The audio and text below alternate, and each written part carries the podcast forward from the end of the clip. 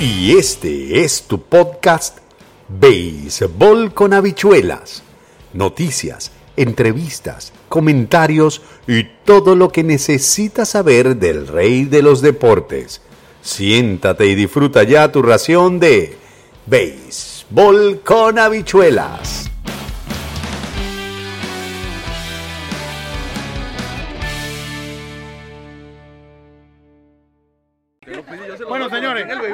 Aquí en el béisbol nunca sabe.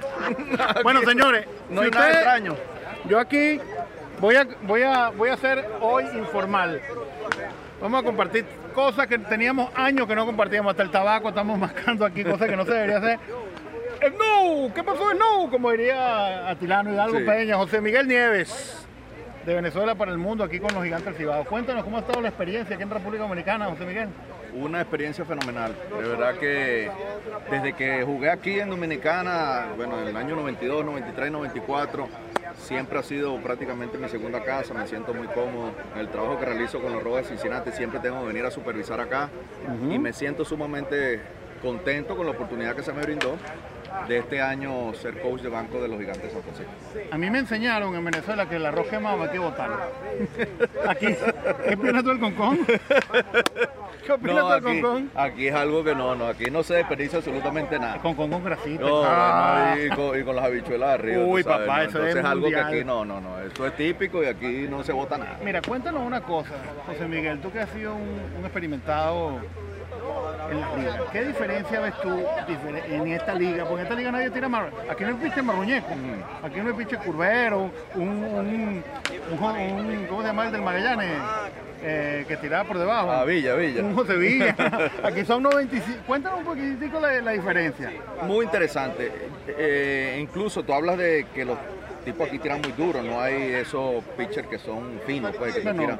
Pero sí lo he notado que los abridores en su mayoría no tiran mucho por velocidad. Tienen que tirar mucho más por control, mucho lanzamiento rompiente, utilizan mucho la secuencia y todo eso. Los relevistas, al contrario, son tipos que tienen muchísima velocidad. Aquí un relevista marca desde los 94 hasta las 100 millas. Mira, ¿y cómo se juega la pelota en, en Dominicana donde cuesta tanto sacar la bola? En Venezuela corre la bola mucho. Aquí cuesta sacar la bola. Aquí un, un campeón honronado te queda con siete honrones. Sí. ¿Cómo, cómo, cómo es el, el approach aquí con los bateadores? Háblanos un poco de eso. Sí, si bien sabemos que aquí en el estadio Quiqueya tiene 411. 411 por centerfield, 385 de eh, universitaria. es muy difícil sacar la bola, entonces tienen que utilizar un poquito más de approach de línea y todo eso. Al contrario del estadio de nosotros en el Cibao, en San Francisco, que es un estadio más pequeño, que hay tendencia de que la bola sale más. Pero nosotros cambiamos ese modelo entre lo que fue Pipe, el gerente, Joel, el gerente de operaciones, que son jóvenes y les gusta más el dinamismo, y Wellington, que es nuestro manager. Desde entrenamiento queríamos cambiar los códigos, queríamos que fuera un equipo más dinámico, teníamos el potencial y el material para hacer eso, los muchachos jóvenes como Carrera, eh, Diego Hernández, Fajardo, que corrían desde el principio, no tanto estamos esperando que fueran los honrones, sino más movernos en la base. Quedamos segundo de base robada en la liga, después de las estrellas, y eso nos ayuda a nosotros a cambiar esa química de no esperar tantos honrones. Pero en general los equipos acá tienen más tendencia de carreras producidas, bolas en los gaps y todo ese tipo de cosas, más no sin embargo tratar de buscar honrones.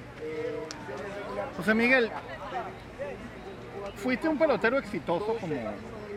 No estuviste 20 años en Grandes Ligas, estuviste en Grandes Ligas un tiempo.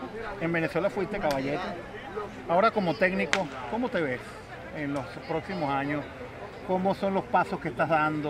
¿Te, te ves dirigiendo en Venezuela? ¿Te ves coachando? ¿Cómo te ves? Sí, no, definitivamente. Yo tenía ocho años que no participaba en Liga Invernal. Eh, afortunadamente y a veces también un poquito fuerte cuando tú tienes que estar en el mismo, cerca del mismo complejo donde tú estás en Arizona. Yo vivo en Arizona muy cerca de lo que es Goodyear, donde está el, complejo. Entonces cada actividad que se hace, tanto en enero como en noviembre, instruccional, siempre estoy allí, más a lo que es el verano. Entonces eso me limitó un poquito, estar con la familia, con los niños, la transición, entre lo que era elementaria para bachillerato y todo ese tipo de cosas, era un poquito más de estadía. Se me presentó esta oportunidad, no porque en Venezuela no había la oportunidad, quizás ¿Te no. me- llamaron? sí, eh, la gente de La Guaira habló conmigo, este, mi amigo Alberto Díaz, que ahora hace parte de, de- Ujú. de la, de la gerencia. Tengo muy buenos contactos allá y obviamente yo quisiera ir a Venezuela, no hay ningún problema, pero esta oportunidad se presentó con la opción de que fuera ah, coach de banco. que es un, un grado un poco más cerca de lo que es dirigir, porque esas son mis expectativas a futuro. Cosa que no descarto la posibilidad de que pueda ir a Venezuela, porque en mi país, obviamente, aunque yo he estado separado un poco de eso, pues no. Oye, y una pregunta, que tú, tú que jugaste en ese equipo, el primer, el único manager, el primer manager nombrado por un equipo de Grandes Ligas fue de La Guaira, o, Y el segundo equipo, y el segundo manager nombrado de Grandes Ligas también salió de La Guaira. Tú que estuviste en ese equipo, ¿qué tenía o qué tiene La Guaira? ¿Por qué, por qué La Guaira ha sido una escuela de, técnicos, de peloteros? ¿Qué crees tú que, eh, que es tiburón? Coincidencialmente, ¿sabes? Cuando uno está creciendo y uno es, jovencito, yo que tengo un hermano mayor que yo, jugó profesional también, en el patio de la casa siempre nos podíamos, eh, ¿qué equipo estás tú? ¿Qué equipo estás tú? ¿Sabes? Siempre uno tiene esa visión. Eh, la guerrilla para mí eso era, pues, eh, verlo, observarlo, cuando mi papá nos llevaba al estadio y todo eso. Yo un creo equipo que, que, wow, imagínate, tradición. Yo creo que no ha habido un equipo que haya causado un impacto más grande que la guerrilla. Fíjate tanto así, que los tiburones tienen, bueno, no sé cuántos años, discúlpeme, pero es que no están en YouTube. No mentira. Tiene tantos años, pero la gente todavía se acuerda de la guerrilla. O sea, fue, un equipo que causó impacto en la opinión pública, en el público, en los peloteros. Yo creo que eso fue muy, muy, muy impactante. No, claro que sí. Entonces eso se queda sembrado en los corazones y los pensamientos de todos los fanáticos de los tiburones de la Guara con las expectativas de que obviamente puedan tener un nuevo campeonato ha habido una transición fuerte, ¿verdad? Altos y bajos, ah, han tenido quizá unas debacles en cuanto a lo que ha sido lesiones, eh, no han resultado los importados. Bueno, una transición que ha sido bastante fuerte y tediosa. Pero de la forma que están jugando ahora, de la forma que han invertido capital humano y capital económico, financiero para arreglar las instalaciones, yo creo que eso da una perspectiva de que en el futuro puede ser esa organización. Tú jugaste con grandes peloteros. Compartiste con grandes peloteros pero podemos decir que el béisbol venezolano tiene un antes y un después de Miguel Cabrera. ¿Tú alguna vez te imaginaste que nuestro país iba a dar un pelotero de esa calidad? No, no, siempre consideré que el venezolano por condición siempre, eh, no es por menospreciar obviamente eh, la inteligencia, ¿no? que no, me malinterpreten.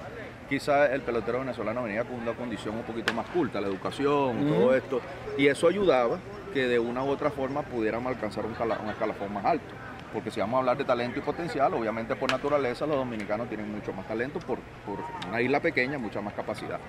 Pero pensar que alguien como Miguel Cabrera pudo hacer las hazañas que hizo desde joven, es algo sorprendente, porque estamos hablando de Antonio Alma, estamos hablando de Galarraga, sí, tipos de poder, han ganado campeonato de bateo, han ganado triple corona. Estamos hablando de Salazar. Pero estamos hablando, Ordóñez. De Ordóñez, estamos hablando de, pelo, de Bobby Abreu, estamos hablando de peloteros sin menospreciar los otros que obviamente están en esa lista. un pelotero que cuando no estaba lesionado daba palo que era Carlos Guillén. Carlos Guillén, sí, o sea, ah. una gran gama de jugadores, pero Hablar de Miguel Cabrera, claro que sí, un antes y un después. Y todos como ex peloteros y coaches nos sentimos orgullosos. ¿Tú jugaste contra él? Claro que sí, el jovencito estaba con los Tigres de Aragua, pero ya se perfilaba como, como, un, como un pero muchacho tú, ¿tú creías que se perfilaba así?